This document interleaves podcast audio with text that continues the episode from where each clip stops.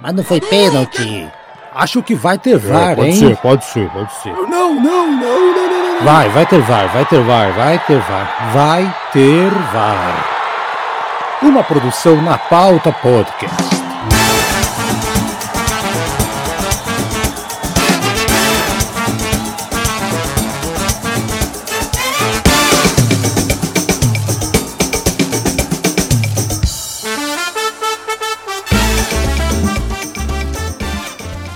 Sejam bem-vindos ao episódio número 69 do nosso podcast Vai Ter VAR, gravado na terça-feira, excepcionalmente numa terça-feira, dia 18 de outubro. Eu sou o Thiago Nascertino e eles estão aqui com meu amigo Gustavo Botelho. Hadouken! Boa noite, gente. Feliz dia do médico, Thiago. Verdade, para você também, Gustavão, para todos os não, nossos... Pra mim, pra mim não, porque segundo o Lídio Toledo eu não sou médico, eu sou ortopedista. É ortopedista, mas eu estendo meus... Eu estendo meus parabéns a você, então, a todos os nossos amigos, médicos, enfim, familiares, pessoas que nos ouvem. Feliz dia do médico. Brunão não vai poder participar com a gente hoje, teve um compromisso de ordem particular, mas ele deixou o palpitaço dele. No final do programa a gente vai apresentar o palpitaço dele. Ele não pôde ficar quieto sem jogar o palpite para a final do Copa do Brasil. Só antes da gente começar, eu cravei os dois jogos da Série B, tá? É, não. Quando for fazer o levantamento do palpitaço, eu cravei os dois. Quando o assunto é Série B, nós dois com certeza somos os mais gabaritados do programa para opinar, né? Podemos fazer da Championship da Europa League, que eu acho que a gente não erra também. acho, que a gente, acho que não erra, não.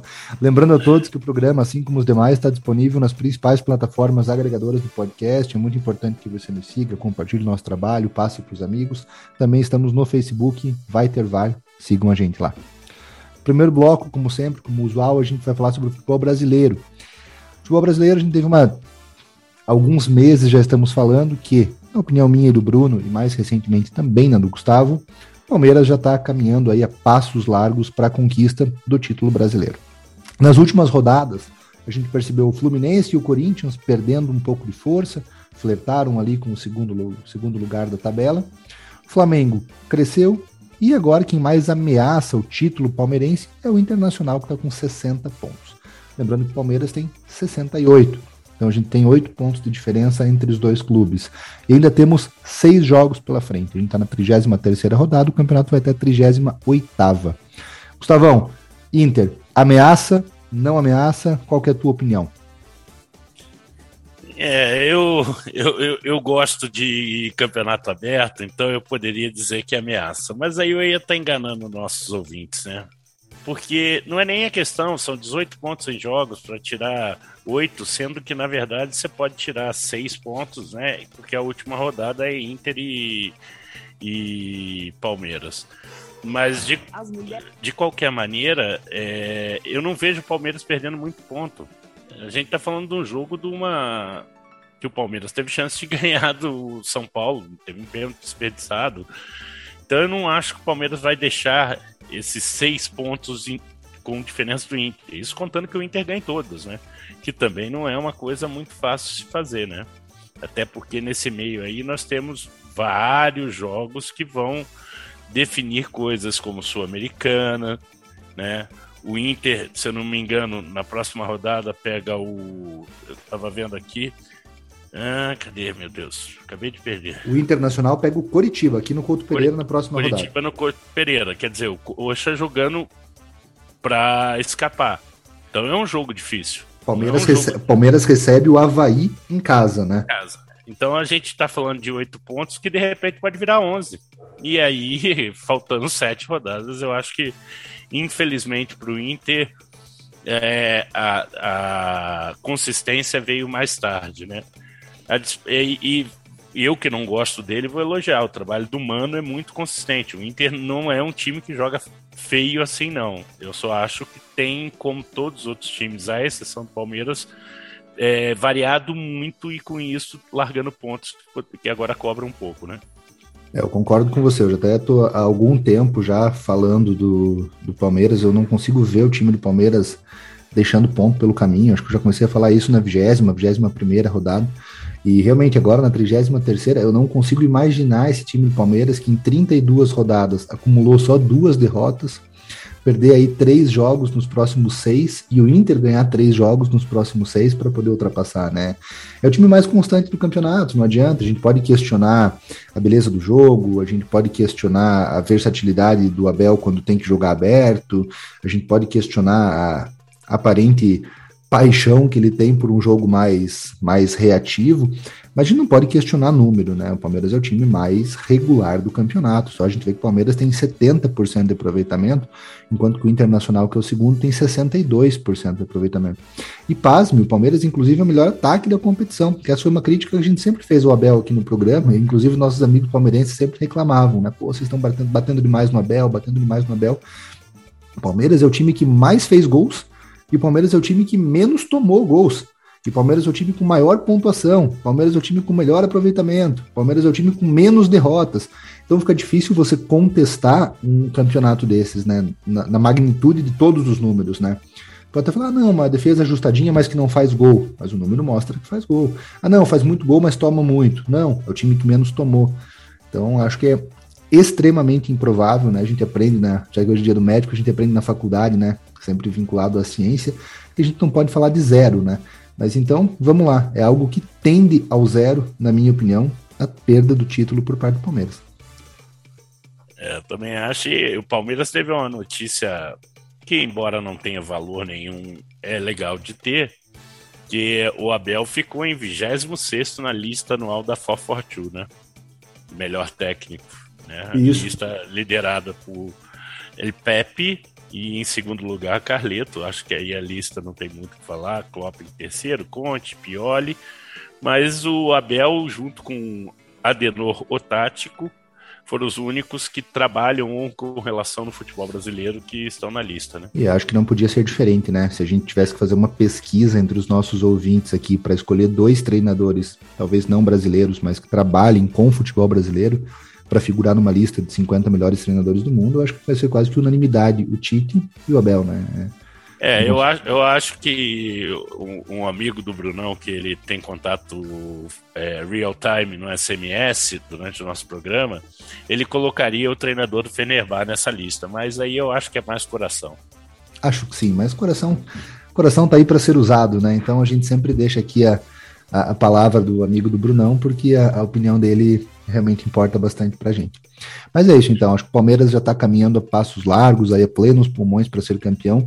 O que não, como você mesmo falou, até acho que o time do Inter é um time que está jogando bem. É um time que surpreende. O trabalho do Mano me surpreendeu muito esse ano. E não só o trabalho do Mano, mas principalmente o próprio Mano. Mais leve, mais descontraído, com uma relação melhor com a imprensa, uma relação melhor com a torcida. Né? O Mano, por muito tempo, encampou aquela característica meio dunga, né? De brigar com todo mundo, e me surpreendeu muito o estilo do Mano ao longo, ao longo desse ano. E talvez quando começasse o campeonato, eu não lembro bem ao certo dos nossos palpites, mas eu acho que poucos de nós colocavam o Inter entre os quatro, né? Não, eu, eu, cheguei, eu cheguei com as trocas de técnico, eu cheguei a colocar até como um potencial candidato pois grande é, a ser rebaixado. É, o, o, porque... o, trabalho, o trabalho do Cacique Medina no início do ano era ridículo, né? Então você pega um time que sequer chegou na final do Gaúcho, né? Perdeu na semifinal para o Grêmio, teve uma queda drástica de rendimento com o Cacique Medina, contrata o Mano, que é um treinador, por mais que tivesse Não, trabalhar... mal na Sul-Americana, lembra, Thiago? Muito mal, muito mal. Tomou pau de, de 3 de outubro, uns times, acho que é 3 de outubro, não lembro o nome do time. Tomou pau desses times e contratou o Mano, um treinador que, por mais que já tivesse trabalhado no Internacional, ali nas categorias de base, era um cara extremamente vinculado ao Grêmio, né? Teve muita resistência por parte da, da imprensa porto-alegrense. E hoje é segundo colocado no campeonato, sendo o time que no momento mais ameaça o título do Palmeiras. Mas fecho com você, acho que o Palmeiras não, não, não deixa pontos no caminho, não, não vai perder o brasileiro. Talvez fosse o título que mais interessava para o Abel, porque era o título que faltava para ele conquistar. Né? Segundo bloco, então, bloco internacional, a gente vai começar falando sobre a bola de ouro. Lembrando, a bola de ouro é um prêmio que não tem qualquer vínculo com a FIFA, né? A bola de ouro é da France Football, que é uma revista especializada em futebol, uma revista francesa. A FIFA vai entregar o prêmio de The Best, que é o melhor da FIFA, depois da Copa do Mundo, né? Por muito tempo esses dois prêmios foram separados, por um tempo caminharam junto e agora novamente eles se, se dissociaram. E como não era surpresa para ninguém, a gente já tinha comentado isso inúmeras vezes no programa, no nosso grupo do WhatsApp, em mesas de amigos, quem recebeu o Ballon d'Or foi Karim Benzema, centroavante e atacante do Real Madrid, time que venceu praticamente tudo que podia ter vencido na última temporada. Na temporada que passou, 2021-2022, o Benzema teve 46 jogos, 44 gols, 15 assistências, venceu Liga dos Campeões da Europa, Campeonato Espanhol, Supercopa da Espanha, duas Supercopas da Espanha com o Real Madrid, inclusive. Gustavão, surpresa zero, né? Eu acho que nem o Mané e nem o De Bruyne, que completaram o top 3 da premiação, esperavam que o título não fosse para o Benzema, né? Não, acho que ninguém, é, como disse o, o Tartaruga Ninja, né? Se o Benzema não ganhar, pode fechar o Balão d'Or, né? Eu falei que, fora os anos do Messi e do Cristiano, talvez essa seja a maior barbada. Eu nem acho que a do Leva foi tão barbada quanto essa. Também acho que não.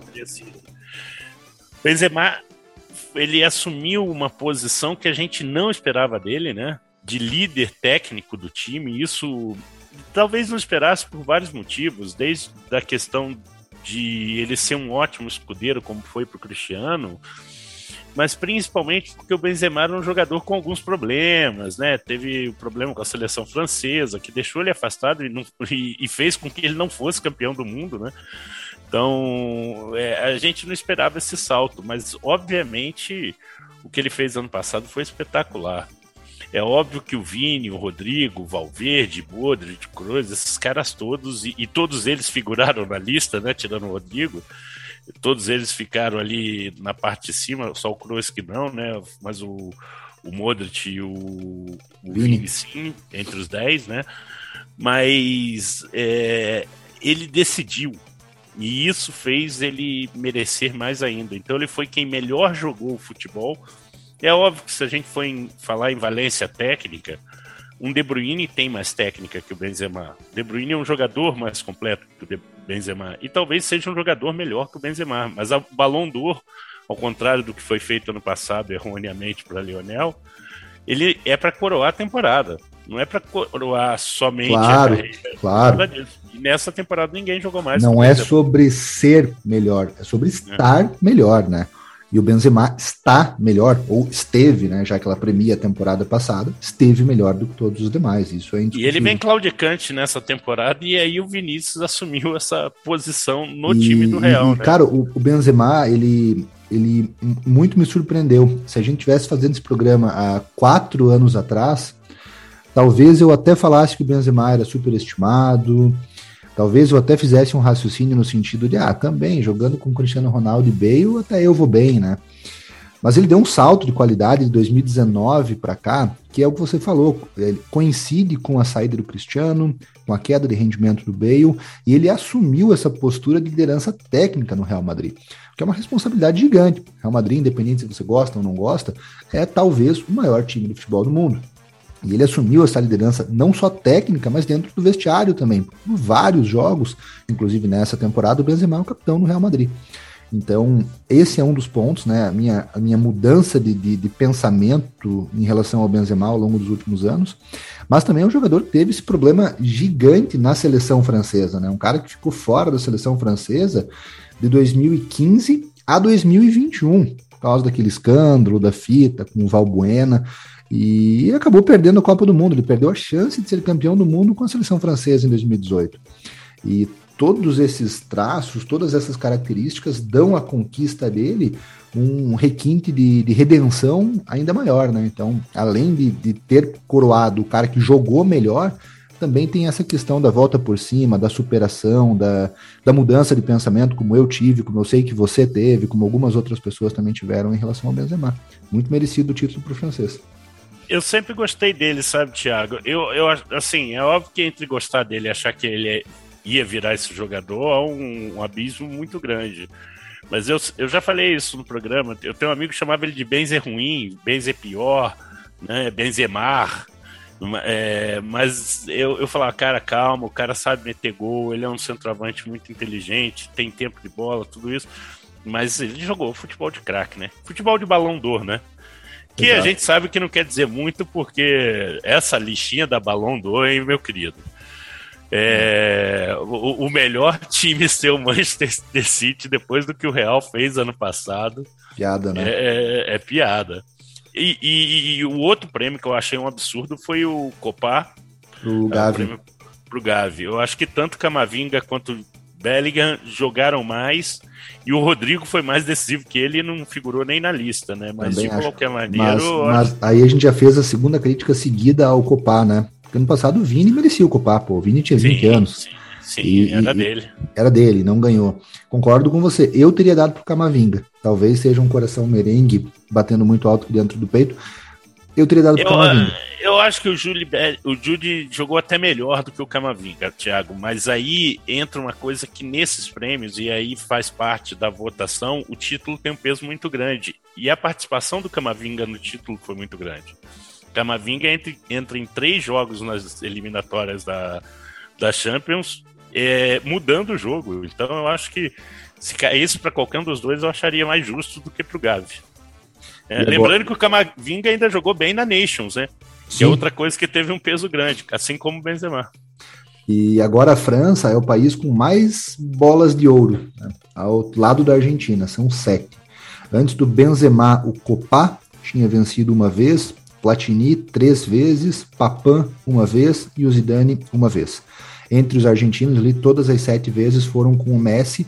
Vale lembrar que o Maradona, por exemplo, como é o mesmo caso do Pelé, nunca venceu uma bola de ouro porque até metade dos anos 80 ali até é 94 94, 94 isso aí. eles 94 eles mudam para jogadores não europeus isso, exatamente. e 2006 para jogadores que jogam em qualquer lugar né? Exato exatamente exatamente. completando o pódio a gente teve a Putelas do Barcelona como melhor jogadora feminina a gente teve o Courtois com o troféu Yashin de melhor goleiro. Como Barbada já, também, né? Como, Barbada. Barbada. Como o Gustavão já falou, o Gavi como melhor jovem, o prêmio Copá. O Lewandowski, o prêmio Miller de maior artilheiro. E o Mané vencendo o troféu Sócrates, que é um prêmio aí para engajamento social, é, para ações não relacionadas diretamente ao campo de jogo. O vencedor foi o Mané na primeira edição do troféu Sócrates, na, na premiação do Ballon d'Or. Eu, muito bonita, tanto a exibição da, da história do Sócrates né, no telão, quanto a fala do Raí, né, bastante emocionado, dando o seu recadinho ali. Bonito, dando, né? dando, falando por dando, nós. É, 13 motivos para, né, que ele falou por nós, né, e, e, todos, e a gente tem certeza que o Sócrates estaria do lado certo da história. O Mané que a gente, eu tenho uma paixão pelo jeito que ele joga e, e cada vez que você ouve notícias dele, você se impressiona mais, né? Porque é a questão de construir um hospital. E assim, ele fez isso muito sem mídia, né? Isso foi meio descoberto, ele não fazia questão de mostrar. Eu não sei se você notou, ele ficou até um pouco constrangido, assim, quando Notei, recebeu claro, o prêmio. Claro. Começaram a exaltar tudo, né? Dá pra, o que dá torna pra... mais bonito ainda, né? O que ele faz, né? Sim, com certeza. Agora, só fazendo uma ponte, Gustavão, a gente vai falar a lista aqui do top 10 para eu pegar o gancho e puxar um assunto com você. Primeiro, Benzema, segundo Mané, terceiro De Bruyne, quarto Lewandowski, quinto Salah, sexto Mbappé, sétimo Courtois, oitavo Vini Júnior, nono Modric, décimo Haaland. O melhor brasileiro colocado então foi o Vini na oitava colocação. O último brasileiro eleito foi o Kaká em 2007, num ano em que foi indiscutível a entrega do, do prêmio para o Kaká, né? Milan foi campeão da Champions League, ele foi decisivo naquele time do Milan. Chama atenção é que depois de 2007, depois do Kaká, nunca outro brasileiro venceu o prêmio, né? E não é, ah, poxa, mas isso é prêmio individual, vamos analisar o coletivo. O fato é que desde 2002 a gente não vence uma Copa do Mundo também.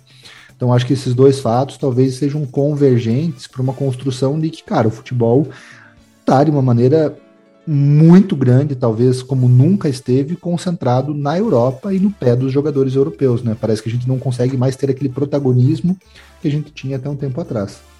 É lógico que aí tem o Messi, né? Que aí é ponto fora da curva, que embora também não tenha ganho título, é um cara que. É. Eu até ia, falar do, até ia falar do Messi antes de passar a palavra. Ah, é, desculpa. É a primeira vez que o Messi. Primeira vez, não, claro, né? É, o Messi não fica entre os 30 melhores pela primeira vez nos últimos 15 anos, cara. Então é uma coisa gritante, né? O Cristiano ficou em vigésimo. A gente está entrando numa entre safra aí de, do período Cristiano Messi para um outro período que vai, que vai entrar, né? É, e, e, assim, ele não ficar entre os 30 foi justo, né? Em relação à temporada, não dá nem para discutir, né? O Neymar, que foi nossa esperança e chegou a fazer pódio, né, com o Soares e o, e o Messi, se eu não me engano, teve um ano, né? Foi, ou, ele foi com o Cristiano? Cara, ele ficou em 15 em terceiro e em 17 ele ficou em terceiro. Eu só não lembro quem é. completou o pódio nas situações. Eu, eu, acho que foi o Cristiano um ano e outro ano do Soares, eu não lembro certo. E teve um ano que ele jogou mais e ficou fora do pódio pro Grisma, né?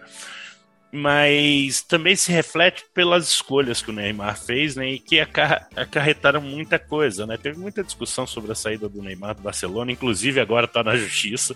Essa semana ele sentou no banco dos réus, ele e o Barcelona acusados pela DIS de, de esconder cerca de 17 milhões de euros na transação para não pagar o, o que era devido à empresa, né? Então isso está sendo julgado numa corte espanhola. Mas o, o, o, ter o melhor do mundo, Thiago, é, nesse período, na verdade, tirando Portugal e Espanha, ninguém teve, né?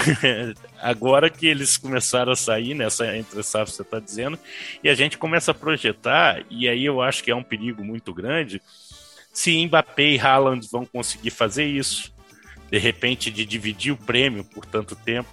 E isso não é o normal o que o Cristiano e o Com Messi certeza. fizeram não é o normal. Se você pegar os anos 90, você falou aí, o Zidane tem uma, o Ronaldo tem duas, uma em 97 e outra em 2002. Tudo bem que tem umas bolas de ouro que você fala assim, é, né, não, não, até como esse, essa lista dos 10 primeiros aí, eu acho um absurdo o Vini não estar tá no top 5. Eu acho que você não colocar o Vinícius depois do que ele fez na temporada passada e, e aí entra, a gente tem essa visão por ser brasileiro, mas eu acredito que em algum programa esportivo na França lá nos anos 2013, 2015, 2016, 2017, tinha um francês falando: oh, o Benzema não entrar nessa lista entre os cinco primeiros, é um absurdo, né? Porque o, o, estilo da votação acaba o cara tentando dividir, né? A gente vê quando saem os votos, os caras dividem, evitam votar em muita gente no clube. E como eu disse, você tem aí Courtois, você tem Modric, você, o próprio Casemiro, que provavelmente acabaram roubando votos nesse top 5 que os jornalistas enviam, e com isso o Vini caia na, na eleição geral. Mas eu acho que ele não está nem um pouco triste com esse oitavo lugar, hein? Vou ser bem sincero que eu acho que pelo que foi a temporada e os nomes que estão na frente dele também não são nomes que a gente possa questionar. Nenhum deles assim jogou mal. Eu talvez questione o Mané em segundo, que eu acho que não foi para isso tudo. Mas demais ali, eu acho que todos os nomes estavam mais ou menos no nível dele. E aí é uma questão de você gostar mais de um, mais de outro, ou preferir um ou outro, né? Bom, outra lista muito polêmica foi lançada essa semana. A 442, que é uma das revistas mais famosas quando o assunto é futebol, uma publicação Inglaterra especializada em futebol, inglesa, perdão, da Inglaterra especializada em futebol, lançou uma lista dos 100 melhores jogadores de todos os tempos aí na segunda-feira passada. Nessa eleição aí, o Messi foi eleito o melhor de todos, seguido pelo Maradona, em terceiro Cristiano Ronaldo e em quarto Pelé. É, o que levantou muita polêmica, né? O Pelé é tricampeão do mundo, Pelé mais de mil gols. Muitos fãs questionaram a escolha da, da revista de ter colocado o Messi e o Cristiano, dois jogadores sem mundiais, à frente do Pelé. Outro brasileiro preenche a lista aí dos dez principais é o Ronaldo Fenômeno, que é o décimo. Então a lista é Messi em primeiro, Maradona em segundo, Cristiano Ronaldo em terceiro, Pelé em quarto, Zidane em quinto, Cruyff em sexto, George Best em sétimo, Beckenbauer em oitavo, Puskas em nono e Ronaldo Fenômeno fechando a lista aí em décimo. Falar o que, né, cara?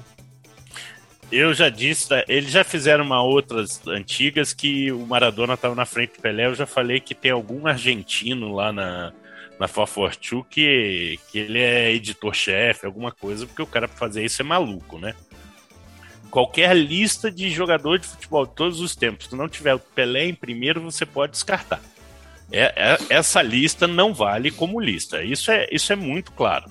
Bem acho. Um cara, é um cara que ganhou três Copas sendo protagonista em duas, né? Um jogador que tem mais de 1.300 gols. Ah, mas gol em jogo oficial, querido, o futebol era de outra forma naquela época, né?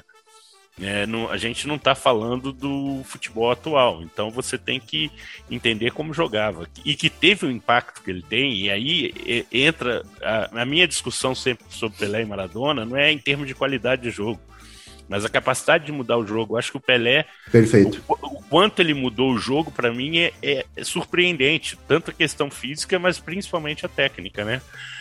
Eu, eu gosto dessa lista algumas coisas que incomodaram mais gente, tá? Eu vou dizer uma que é o Best em sétimo. Eu acho que o Best é top 10.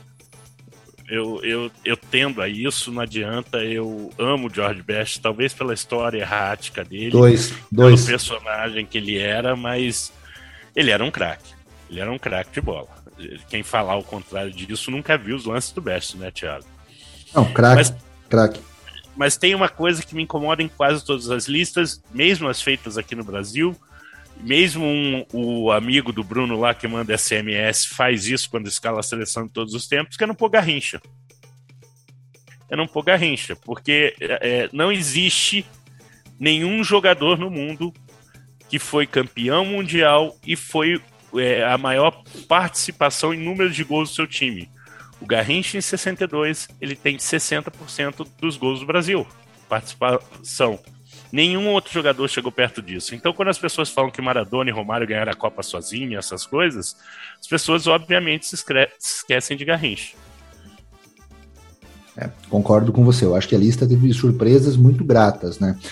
Eu acho que, realmente, se for pensar em, em 10 maiores jogadores, eu acho muito difícil você fazer uma lista em que, óbvio, não caiba o Pelé. Para mim é indiscutível. Para mim, o Pelé é o maior jogador de futebol de todos os tempos, pela forma com que ele revolucionou o jogo e até para quem leva em consideração a métrica de títulos, de gols, não tem. Para mim, o Pelé é o maior. Eu acho que é impossível você fazer uma lista sem Messi, é impossível fazer uma lista sem Maradona, é impossível fazer uma lista sem Cruyff, é impossível fazer uma lista sem Beckenbauer. Eu acho que esses cinco caras, Pelé, Maradona, Messi, Cruyff e Beckenbauer, não podem faltar em lista nenhuma. O resto eu acho que a gente senta e conversa.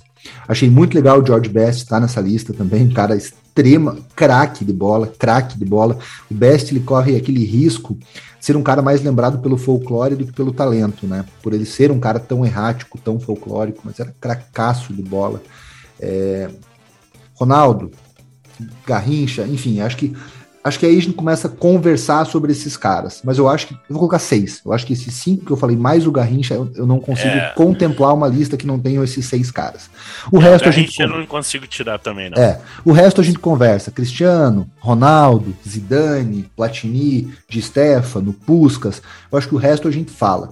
Mas eu acho que Pelé, Maradona, Cruyff, Beckenbauer, Messi e Garrincha não tem como, como tirar de lista, não.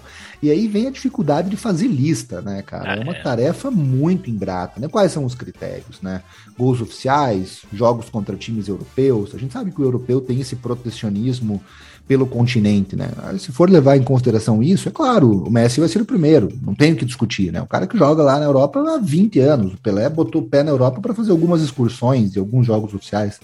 Mas se você for tentar equalizar para um, um fato que a gente vive aí nos últimos 20 anos, que é, entre aspas, europeização do futebol, complicado, né? Um cara igual o Pelé vai ficar de fora.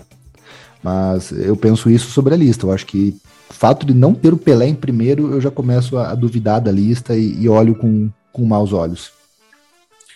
É, né? Tem, tem algumas coisas, eu, eu não sei se chegou a ver o Certezas, né? Que é aquele cara que trabalha com Não Casimiro, vi, não o, vi. É, ele, ele, ele imita o cara da Fofote. Ô, oh, tô precisando de engajamento aí, vamos fazer uma lista. Ideia aqui, ideia aqui? Pelé em quarto. Isso aí vai dar os brasileiros xingando tudo. Aí ele fala, vamos botar esse mexe aí. Ele começa a falar umas coisas, eu discordo de várias coisas que ele fala, mas. É... Cara, o Gullit, se eu não me engano, tá em 80 e pouco. Não pode, né? Não pode, não pode. O Gullit não pode estar em 80 e pouco em lista de melhor do mundo, cara. Cara, a gente pode aqui começar a falar, a gente não vai lembrar na história do futebol de 85 jogadores melhores do que o Rudy Gullit, né? Não tem, não, não, não consegue. Tem, não, você não consegue. Você não consegue, e, e se conseguir, você está usando seu coração em algum momento. Exato, não, não, não tem como. Mas então você você fecha, Gustavão. Você acha que entre esses seis que eu falei, a gente não, não tem. Eu como... acho que não tira. Desses, não... Esses seis você não tira dos dez. Todos os outros você discute. Também e acho. aí me incomoda muito uma coisa que os fãs do Cristiano fazem, que é usarem só a métrica de número. É. Oh, como é que você vai comparar com o Maradona? Olha o número de gols, o cara tem 700 gols por clube. Cara, é, é, primeiro, são épocas diferentes do futebol. O Cristiano, eu acho que ele tem um impacto muito grande no futebol, mas o Cristiano não é um jogador mágico como todos esses seis que nós listamos. O Cristiano Talvez não seja... é um game changer. Talvez se a gente for fazer uma lista de atletas, né? É, aí, aí eu acho difícil. Ainda bota você... o Pelé na frente dele. É, mas que, época, que, que, você vi, que você vise exclusivamente isso, né? A forma que o cara encarou o jogo, a preparação, a seriedade, o grau de competitividade. Aí eu acho que é outro papo, mas maior jogador de todos os tempos, eu não consigo colocar o Cristiano entre os 10. Eu acho que ele perde para esses todos que a gente falou.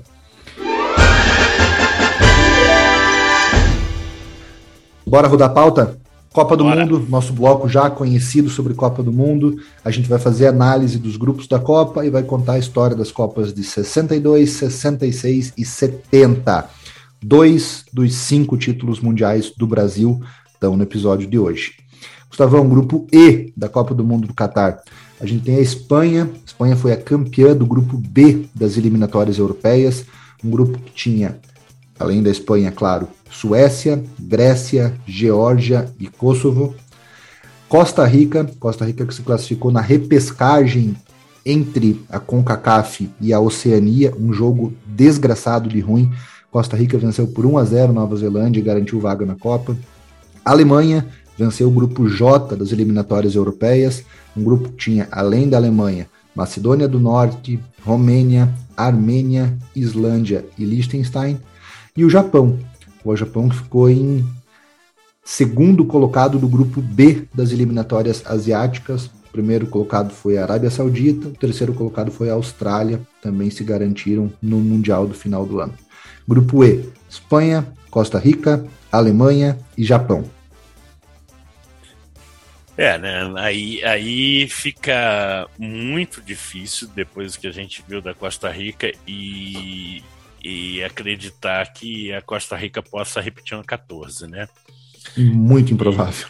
E, muito improvável. Tem uma questão nesse grupo que é o fato da incapacidade da Espanha de criar contra times muito fechados. E gente, o Brasil jogou contra o Japão, a gente viu que foi difícil. Então, eu, isso é algo que pode enrolar a Espanha.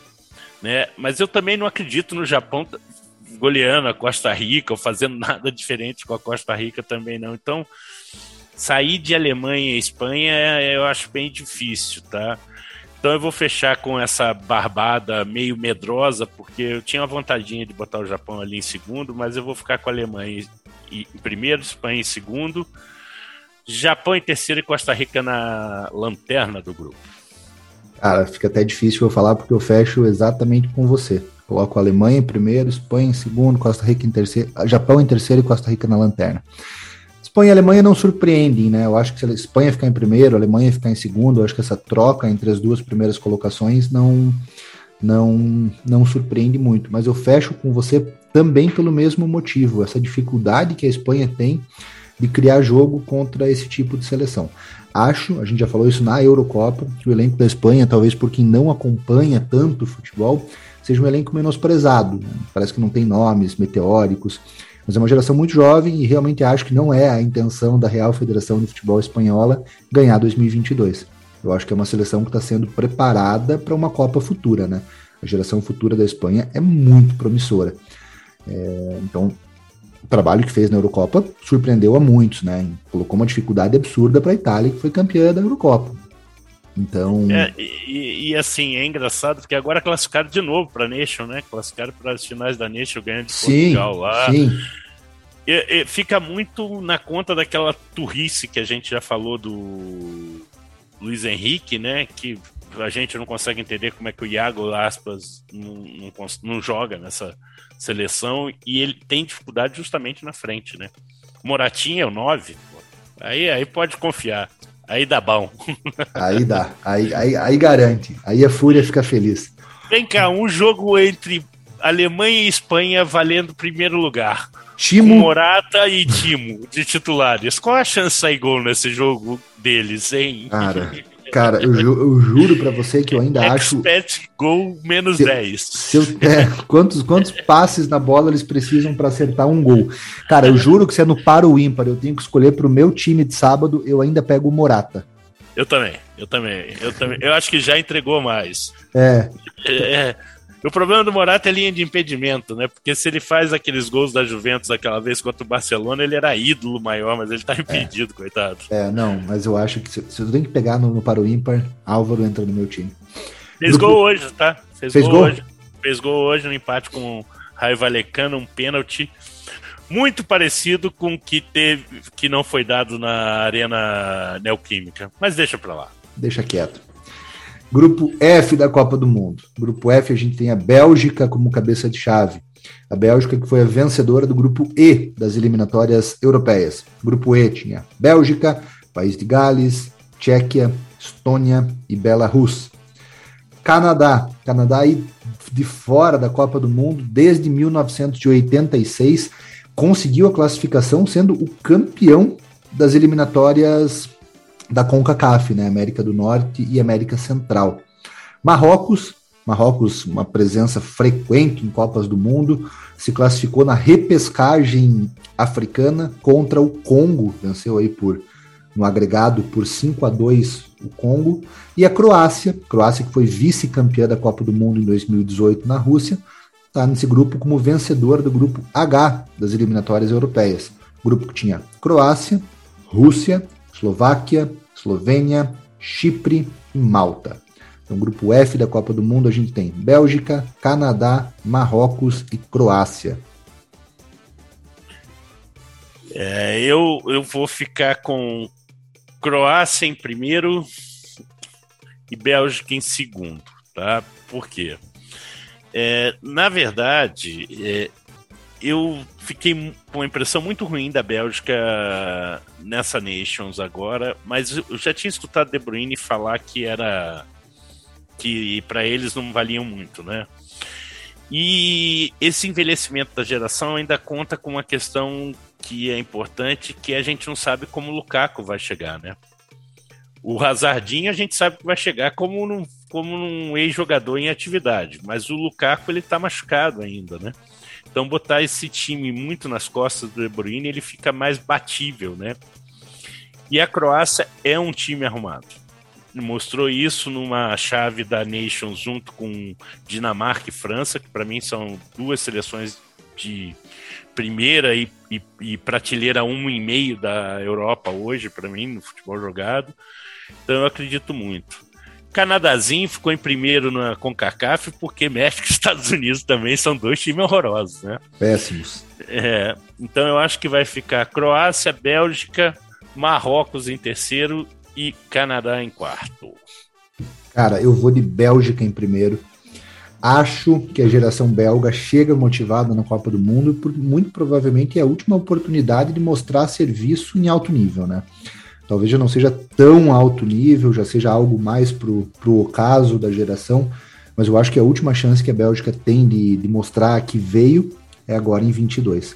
Por isso que eu coloco a Bélgica em primeiro. Eu acho que eles vão entrar motivados, vão entrar com o pé baixo nessa Copa do Mundo.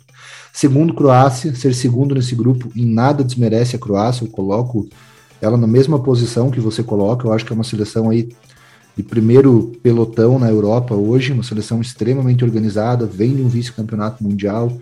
É, terceiro, Marrocos, e também acho que o Canadá vai ser saco de pancada. Acho que não vai ser igual o Qatar, que a gente cravou que vai ser o lanterna da Copa.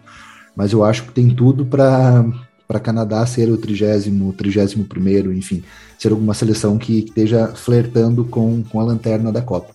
México e Estados Unidos são muito provavelmente os piores México e Estados Unidos dos últimos 20 anos aí, né? Então acho que o Canadá se aproveitou disso e tem que se aproveitar mesmo e acabou vencendo as eliminatórias para a CONCACAF por esse motivo. Mas não acho que entre na Copa como pá, venceu uma eliminatória vai chegar destruindo. Acho que não mesmo, mas eu coloco a Bélgica em primeiro por esse motivo que eu falei. Eu acho que vai vir tinindo. Última chance que esses caras têm de mostrar serviço. E, e para mídia e para alguns torcedores, provar que não é só a incrível geração belga. Exato. é só a incrível geração Exato. belga que passou e ganhou uma ganhou uma Nations? Ganhou não, uma né? Nations. Não ganhou. ganhou não. Uma... não, não ganhou, perdeu para a França. Tem, é, é, perdeu para a França. Uhum. Não é. tem nenhum título essa incrível geração belga. É. pelo menos a nossa geração holandesa de 88 tem uma Eurocopa. Exatamente. Gerações exatamente. fracassadas de Copa. Exatamente. Então, no seu cruzamento, daria Alemanha e Croácia, e Espanha e Bélgica, hein? Pau Belos jogos, feio, de qualquer hein? maneira, hein? Nossa senhora. Não, hein? Nesse, esses dois grupos têm tudo para se encontrar em dois baita jogos nas oitavas de final, né? Porque eu acho é. Extremamente improvável que fuja desses quatro classificados. Eu acho que pode alternar entre primeiro e segundo colocado, mas eu acho, cara, extremamente difícil que não passe Alemanha e Espanha no E, não passe Bélgica e Croácia no F. Acho muito improvável. Dito isso, provavelmente japoneses e, e marroquinos já comemoram sua vaga. Exatamente. É, assim Os caras estão acordando lá, estão acordando, estão acordando lá no Japão ainda, mas já estão vibrando com a garantia de que a classificação para as oitavas de final já veio. Assim como o povo Qatar já tem certeza que semifinal é, é o mínimo, né? É realidade. É realidade. É, Gustavão, é. bora falar sobre as histórias das Copas do Mundo? Opa, que delícia. Vamos lá então. 62. Cara, 62 é interessante. 62, desde o começo, parecia ser uma Copa que daria errado, né? Em 60, o Chile viveu um terremoto que aconteceu de volta em 86 na Copa do México, que quase impediu o México de sediar a Copa do Mundo. Chile sofreu um, um terremoto de 9,5 pontos na escala Richter, o mais violento do mundo no século XX. E muito se questionou se o Chile manteria a candidatura para a Copa, aliás, manteria-se como país sede para a Copa do Mundo, ou se ele entregaria isso daí para a Argentina, que tinha sido a, o país vencido pelo Chile na, na eleição da FIFA alguns anos antes. E aí, o Chile estava caminhando para a desistência, o presidente da Confederação Sul-Americana de Futebol falou: nada temos, loaremos todo. Não temos nada, vamos fazer tudo, né? Então, não tinha perdido muito. A FIFA deu um voto de confiança, o Chile conseguiu se reestruturar a tempo de, de receber os jogos da Copa do Mundo. E o, o, o presidente da, da Comebol, na época, que peitou a, a a candidatura do Chile, acabou falecendo antes do torneio e não, e não viu o não viu o torneio ser realizado. Mas o que eu chamo a atenção é parece que tudo deu errado e para o Brasil também parecia que as coisas iam dar errado na Copa de 62, né? Ainda na fase de grupos, no segundo jogo do Brasil na Copa, o Pelé se lesionou, saiu do campo carregado. É, a princípio parecia que seria ali um, dois jogos de, de, de lesão, na verdade, não. Na verdade, o Pelé perdeu toda a Copa do Mundo e houve um desespero generalizado. O Pelé acabaria ficando de fora da Copa. Quem entrou no lugar dele foi o Amarildo, possesso, que acabou sendo um grande nome da Copa do Mundo. Fez uma baita Copa do Mundo. Inclusive no jogo de estreia do Amarildo contra a Espanha, grande Espanha, o Amarildo fez os dois gols que deram a vitória para a seleção brasileira. E aí entra o Mané. Você mesmo já falou do Garrincha, da, da participação que o Garrincha teve na Copa de 62. Mané entrou e acabou sendo o grande nome do torneio. Eu coloco o Garrincha como verdadeiramente o cara que decidiu uma Copa. Eu acho que muito se fala do Romário em 94, do Zidane em 98, mas eu acho que o Garrincha fez em 62 só é comparado com o que o Maradona fez em 86. E, como tudo parecia dar errado, na semifinal contra o Chile, os donos da casa, o Mané fez dois gols, garantiu a nossa vitória e fez uma falta no Rojas, jogador chileno, não o Rojas do episódio da fogueteira, outro Rojas, e o Mané foi expulso de campo. Na época não tinha cartão vermelho, enfim, era suspenso por agressão, não era cartão vermelho. Ele acabaria ficando de fora por um jogo. A questão é que o próximo jogo seria a final. E como que a gente deixaria o grande jogador da seleção brasileira, que era a grande seleção da época, fora da decisão? No julgamento, o árbitro ele foi chamado, enfim, para depor e acabou mudando um pouco a história, dizendo que o Bandeira tinha passado uma informação equivocada para ele, que na verdade não tinha sido agressão, e acabou ali no tribunal anulando a, a expulsão do, do Mané. Mané pôde entrar em campo na final, o Brasil acabou vencendo a Tchecoslováquia por 3 a 1 com uma participação decisiva do Garrincha no jogo. Outra coisa, parecia que tudo dava errado? Pois é, o Garrincha entrou em campo com 38 graus de febre teve ali uma, uma, uma infecção respiratória, um resfriado às vésperas do jogo, e muito se questionou se eventualmente o Garrincha ficasse de fora, ele acabou não ficando de fora, foi a campo, e o Brasil venceu o bicampeonato mundial no Chile em 62, com a participação decisiva do nosso Mané Garrincha, o anjo das pernas tortas. É, a Garrincha pôde com todo mundo nessa Copa, só não pôde com o cachorrinho que entrou no jogo contra a Inglaterra, né? Dibrou. Dibrou ele. E o Flowers, é, lateral, é, os caras contam a história que o, o Paulo Machado de Carvalho colocou ficou falando pro Garrincha que o Flowers disse que ia acabar com ele, que o Garrincha não era nada disso, e dizem que é a melhor partida de um jogador de todos os tempos em Copa do Mundo é a partida do Garrincha contra a Inglaterra, né? É, é, é engraçado que essa Copa, Brasil, a gente gosta de reclamar quando o Brasil é, é eliminado por alguma coisa ligada à arbitragem ou achar um culpado, né? Mas o que a gente foi favorecido nessa Copa, né? No jogo Exato. de classificação contra a Espanha do Puskas, né? Lembrando que essa é a última Copa onde um jogador naturalizado é, que já havia jogado por uma seleção anterior pode jogar, né? Então Puskas e Di Stefano vão para essa Copa pela Espanha e o, o Di Stefano acaba nem jogando direito porque se machuca. E o Mazola, que foi campeão quatro anos antes no Brasil, joga pela Itália como Altafini, né? Com aquela história que a gente já contou dos oriundos, continuava acontecendo. E aí o, o nosso Newton Santos faz um pênalti, né? E dá uma andadinha para frente contra a Espanha. O juiz marca a falta. Não obstante, os caras batem a falta e o Puskas faz um gol de bicicleta. Sim e o juiz anula. Anula. Impressionante. então, não vai sair gol porque eu não quero que saia gol, pô. Eu já disse que não vai ter gol. Vocês espanhol. Puscas, se comporte, por favor. Não faça assim. é, pô, então a gente foi muito beneficiado. Além dessa história você contou, né? Dizem que o que o Bandeira, né?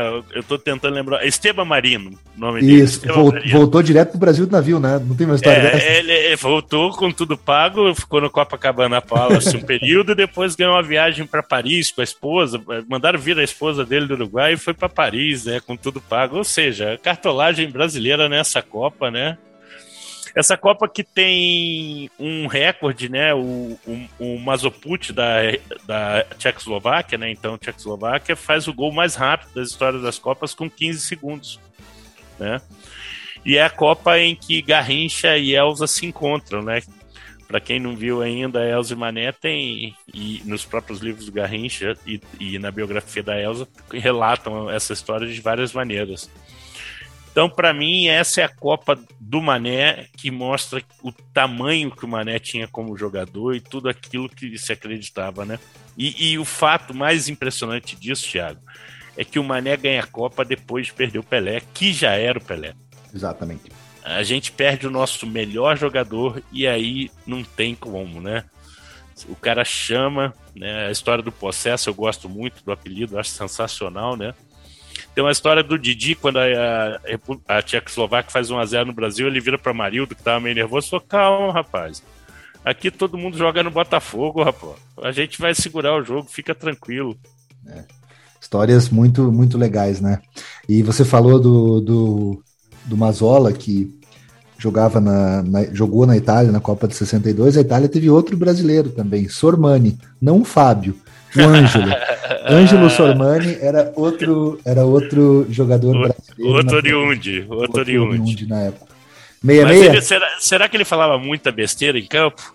Porque Cara, não sei. Se for, era de família, né? Será que já vem algo, já, já é antigo isso? É, é, o fator genético, né? A gente tem que é. investigar aí. Então bora para meia meia, a Copa mais desorganizada da história da então Confederação Brasileira de Esportes, a CBD. Gustavão, você fala um pouquinho sobre isso daí, né? É, o, o falecido João Avelange, que provavelmente habita. Tá lá. Uh, uh, tá lá junto com Eurico, Franco, Hitler e Beuzebu, né? É, o jogador de waterpolo, segundo Diego Maradona, ele vendo é, todo o sucesso que o Paulo Machado tinha conseguido como marechal das vitórias de 58 e 62, ele resolve assumir a organização. E embora ele fosse um dirigente com muito tino comercial, do esporte bretão ele não entendia muito. Então ele chama o Feola, de novo, né, que não tinha ido para 62, né, a gente esqueceu de falar isso, foi o Moré, o irmão é do Zezé Moreira, Zezé Moreira, né? E o Feola, o Feola volta já convalescido, com problemas cardíacos, bem mais enfraquecido. E três meses antes da Copa, o Brasil tem a brilhante ideia de chamar 46 jogadores e dividir em quatro times. E começar a fazer amistosos com essas seleções para daí tirar os 22 para a Copa. Então é uma seleção que chega totalmente é, fora de sincronia como time, né? Com muitos jogadores 62 já envelhecidos, o próprio Garrincha, né? Vai nessa Copa. Então a organização brasileira foi algo maravilhoso, né? Perde um pouquinho para a organização inglesa no sentido que os caras conseguiram deixar a taça ser roubada, né? Fizeram uma Bizarro, exposição, né? os caras roubaram a taça e a Scotland Yard, dita por todos como a melhor polícia do mundo, não encontra e sim Pickles, um cachorrinho. E o dono do Pickles, ele nega, ele nega não, ele não aceita um convite feito pela, pela Federação Inglesa para assistir a abertura da Copa, porque ele falava que aquele jogo era bobo, ele gostava de cricket. Então o cara achou a Copa do. A de Rimei e ainda fez isso, né? Obviamente que isso, essa desorganização brasileira fez com que o Brasil saísse da Copa né, na primeira fase, depois de ganhar da Bulgária, perder para a Hungria né? Esse jogo Brasil e Bulgária tem uma importância histórica, né? Que ele é o último jogo de Pelé e Garrincha juntos, que o Pelé vai chutar uma bola, sente o músculo e, e, e sai do jogo, né? É, e não jogaria o jogo seguinte, e acaba entrando em 66 é, no jogo contra Portugal já baleado, mas o Garrincha não joga. E essa dupla, como eu disse no programa passado, é uma dupla que nunca perdeu jogando pela seleção. Em 40 jogos oficiais, foram 36 vitórias e 4 empates, e mais 10 jogos contra combinados ou, sele ou seleções de, de estado, né? Que, e, e eu, eu contei Thiago, o meu pai jogou pela seleção de, de fora contra o Pelé e Garrincha num desses jogos aí. Então, é, ao longo de oito anos, essa dupla nunca perdeu e ainda tem gente que quer colocar o Neymar na seleção de todos os tempos no lugar do Mané, né? Não dá, né? Não dá, né? É a Copa, é a Copa feita pelo Stanley Russ para a Inglaterra ganhar, né? Essa é a ideia, né? E a segunda historinha pílula que eu vou separar para a história de 66, Tiagão, é a, o jogo que foi responsável pela é, criação do cartão vermelho, sim, né? Sim, sim. Ratim, argentino. Ratim argentino num jogo contra a Inglaterra, ele, ele é expulso e finge que não entende, né? E, e, o árbitro, que era alemão, chama intérprete, não tem intérprete, ele demora a sair, o jogo é atrasado absurdamente. E ele depois sai fazendo sinal feio para a bandeira inglesa, iniciando aí uma rivalidade esportiva entre os hermanos e os criadores do futebol, né? E isso que você falou de ter sido uma Copa planejada para a Inglaterra vencer, isso só para eu complementar 66, polêmica na final da Copa do Mundo, que até hoje é criada, recriada, redimensionada. 2 a 2 foi para prorrogação o jogo. É, e teve um chute do Hurst que desempatou a partida em favor dos ingleses, num lance polêmico. A bola bateu no travessão e na linha, mas o juiz acabou validando o gol. E aquilo ali acabou colocando a Inglaterra à frente da contagem novamente, 3 a 2 fez o quarto gol, 4 a 2 e acabou dando o título para a Inglaterra num lance que não é nem polêmico. É claro que a bola não entrou. A bola não entrou. Isso é fácil. Na época mesmo você tinha, óbvio, você não tinha auxílio do VAR, você não tinha câmeras, mas as fotos logo após o jogo mostravam que a bola não cruzou a, a linha de fundo, então não teria sido gol da Inglaterra. Como o Gustavo falou, acabou sendo dado o gol, validado o gol. A Inglaterra campeã do mundo numa Copa que foi feita para eles serem campeões, por ter sido o país que inventou o futebol. Eles nunca souberam lidar muito bem com isso, né? Com a, a chance de ter sido o país que criou o futebol e nunca ter tido sucesso merecido no, no futebol profissional. 70, Gustavão? Só antes, é, tem o Rust, que é o único jogador que fez um hat-trick numa final, né? E o craque da Copa foi o Eusébio, né? Eusébio. Então, assim, eu esqueci em 62, o Tiagão, vamos, vamos responder a pergunta que o Bruno sempre faz pra gente. É, foi merecido ganhador de 62? Apesar de todo o roubo, eu acho que foi. Na bola foi, né? Na bola, Na bola. foi. É, de 66, não. Eu acho que a seleção provavelmente jogou o melhor futebol foi a do melhor jogador, Eusébio. Portugal. Portugal. E, e aí, quem quiser ver, isso tem no site da FIFA, tá? Tem um compacto bastante interessante do jogo Portugal e Coreia do Norte. Que é uma loucura de jogo. A Coreia do Norte, em 24 minutos, estava ganhando de 3 a 0 A Coreia do Norte, que era uma surpresa absurda, né? Ninguém esperava a Coreia do Norte. Aí 3 a 0 e o Eusébio tem uma exibição de gala nesse jogo. Perfeito, então bora para 70. Quando fomos tricampeões do mundo, garantimos a posse definitiva da Jules Rimet, uma final vencida pro, pelo Brasil por 4 a 1 contra a Itália, naquele que é conhecido como um dos maiores jogos de todos os tempos das Copas do Mundo. O gol do Carlos Alberto, que é o último gol do jogo, é talvez o gol mais emblemático da história das Copas do Mundo. É, a seleção do Brasil em si talvez seja apontada por muitos como a maior seleção de todos os tempos. E a curiosidade que eu trouxe dessa Copa do Mundo é a formação dessa seleção, que eu acho uma curiosidade muito interessante e a gente sempre tenta aqui no programa colocar história, colocar política junto com o futebol. Em 4 de fevereiro de 69, João Saldanha, jornalista, ex-treinador de futebol do Botafogo e declaradamente comunista, membro do Partido Comunista Brasileiro, do Partidão, foi anunciado como novo treinador da seleção brasileira numa decisão extremamente surpreendente, né? A gente sabia que a gente vivia um período de ditadura militar e era feita uma caça às bruxas contra o comunismo. O Saldanha foi colocado como treinador da seleção brasileira naquela ocasião. Saldanha cravou o nome das feras do Saldanha e garantiu que levaria o Brasil para a Copa do Mundo. As eliminatórias naquela época eram todas disputadas em um mês. Então, durante o mês de agosto de 69, a gente disputou as eliminatórias da Copa do Mundo. Foram seis vitórias, nenhuma derrota, 23 gols a favor e dois gols contra. Foi a primeira e única vez que uma seleção venceu todos os jogos das eliminatórias no planeta. Né? Então, considerando que a gente venceu também todas as partidas do Mundial, a gente pode dizer que aquela campanha do Brasil, desde as eliminatórias até a coroação com o título, foi perfeita. Fatores esportivos, pessoais, políticos culminaram com a saída do Saldanha. O Saldanha saiu em março de 70, ficou pouco mais que um ano no comando da seleção brasileira e foi demitido ali cerca de dois meses e meio antes da Copa do Mundo. E tem uma história muito interessante na própria biografia do João Saldanha, um livro interessantíssimo de se ler, é contada que o general Médici, que era o presidente do Brasil na época, gostaria muito que o Dario, Dadá Maravilha, fosse convocado para a seleção brasileira que disputaria a Copa do Mundo. E o Saldanha, como um, um, um admirador do futebol arte, tinha algumas ressalvas ao futebol do Dario, que sempre foi um futebol muito mais de impostação física, um pouco mais de, de, de, de, de poder de definição do que de técnica propriamente dita. E o João Saldanha falou: Bom, eu e o general nós temos algumas coisas em comum. Nós dois somos gaúchos, nós dois somos gremistas, nós dois amamos futebol mas o presidente escala o ministério e a seleção quem escala sou eu.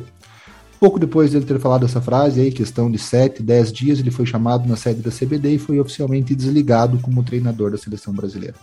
No mesmo dia, a CBD começou a fazer algumas entrevistas ali.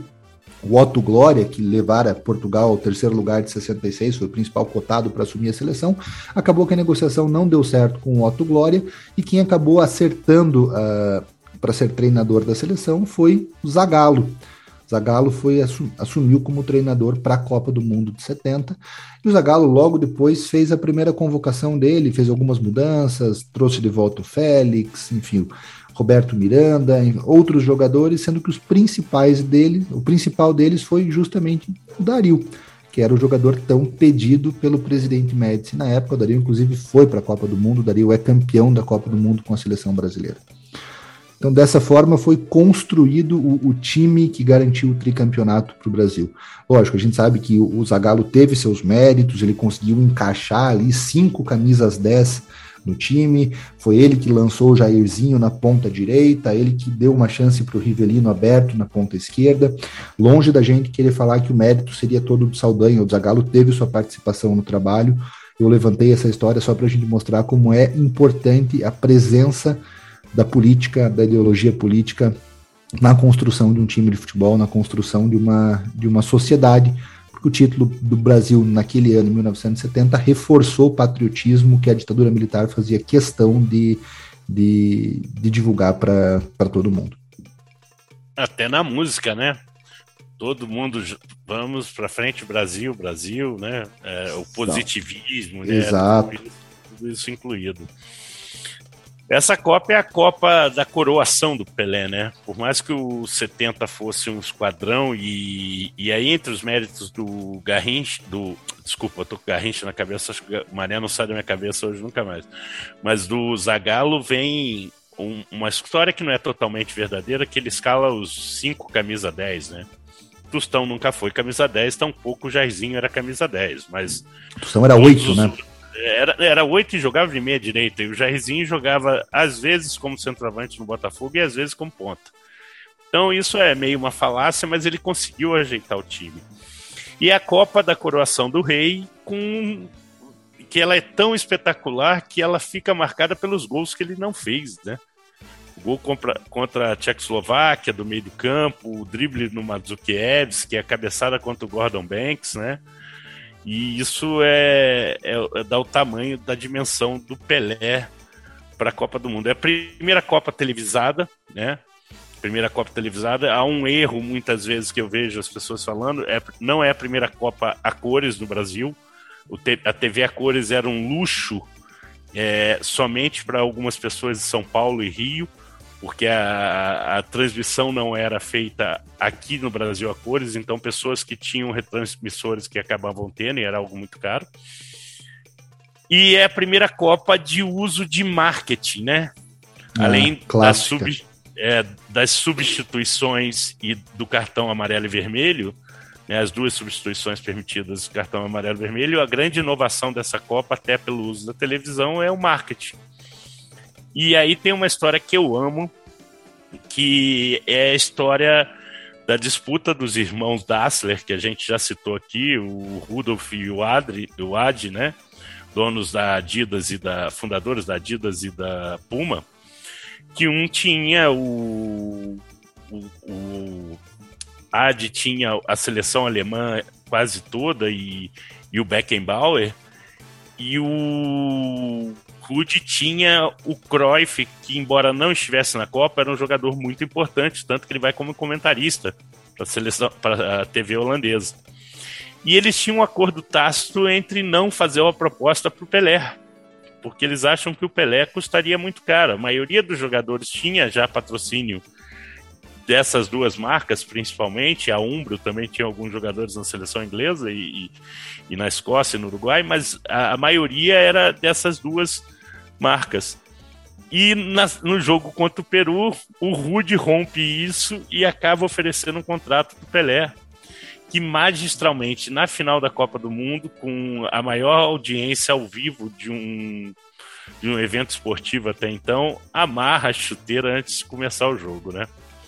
Eu só discordo no Thiago que eu acho o melhor jogo dessa Copa, e para mim um dos melhores jogos de todos os tempos das Copas, o jogo da semifinal Alemanha-Itália. Ah, não, mas eu concordo, o jogo do, jogo do é, século, né?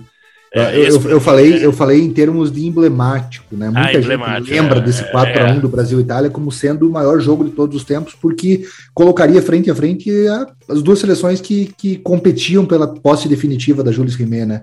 É, e, e, tem uma coisa que o erro anterior do Brasil fez com que o Brasil viajasse três meses antes para altitude no México, para sua preparação física, né? Já com a seleção muito bem montada, né?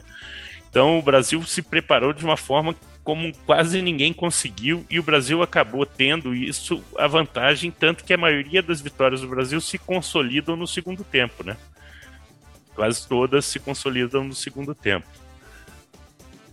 Perfeito, então. Sempre bom lembrar as histórias das Copas do Mundo Quando a gente lembra que tá chegando a Copa, a gente fica ainda mais eufórico. ainda mais duas que nós ganhamos, né? Porque aqui a gente vai pegar agora uma.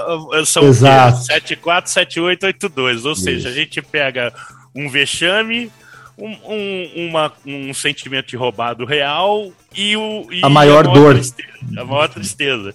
Depois a gente pega 8-6, 90 e 94. É, é, realmente, tá, tá no caminho. Gustavão, pra gente fechar, a gente tá com pouco tempo, só pra gente fazer o palpitaço amanhã, final da Copa do Brasil. Maracanã, às 21h45, Flamengo e Corinthians. Semana passada, no jogo de ida na Neoquímica Arena, 0 a 0 3 a 0 pro Malvadão. 3 a 0 pro Malvadão com folga. Já era para ter ganho no primeiro jogo, né, Tiagão? Vamos ser sinceros. Ah, Quem sim. achou que o jogo foi muito equilibrado não viu o jogo, né? Muito mais. A despeito da, do pênalti, que é polêmico, eu acho que não vai dar pro não. time, não. Concordo com você. 3 a 0 Flamengo. Também acho que o Flamengo ganha com uma certa tranquilidade o jogo. E Gustavão, eu tenho o palpite do nosso é, Brunão. Pô, por favor, é obrigatório, obrigatório. Até porque eu acredito que quando ele ouvir isso amanhã cedo, ele vai pensar assim: por que, que eles fizeram isso? Os dois botaram o mesmo placar, qual a chance disso acontecer? Tenta você, tenta você adivinhar o placar dele, tenta você adivinhar a estratégia dele. Se ele lançou mão da zica reversa, da, zica mode reversa. da modéstia, não, não. o que, que você acha reversa. que ele... Eu acho que ele botou 1 a 0 Timão. Cara, surpresa, ele colocou 3 a 1 Flamengo. Então, Brunão. Ah, rapaz, acabou, acabou as sandálias da umidade pro rapaz. Acabou. acabou 3, 3 a 1 Mengão. Todos nós três colocamos o Mengão Malvadão como campeão da Copa do Brasil 2022. Gustavão, fechado? Fechado. Maravilha, então. Sempre um prazer estar aqui com vocês. Espero que vocês estejam gostando desse especial Copa do Mundo que a gente está fazendo. Até semana que vem. Um grande abraço. Fiquem bem. Boa noite, gente.